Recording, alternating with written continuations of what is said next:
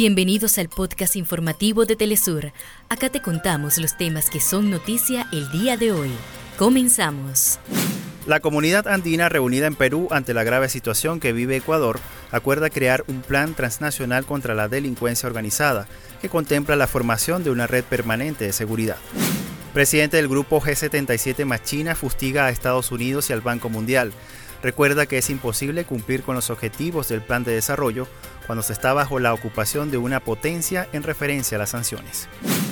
Inicia en Bruselas la cumbre de ministros de Exteriores que abordará la crisis de Oriente Medio. El canciller jordano ha pedido a su llegada adoptar una postura definitiva ante la agenda racista y radical de Israel.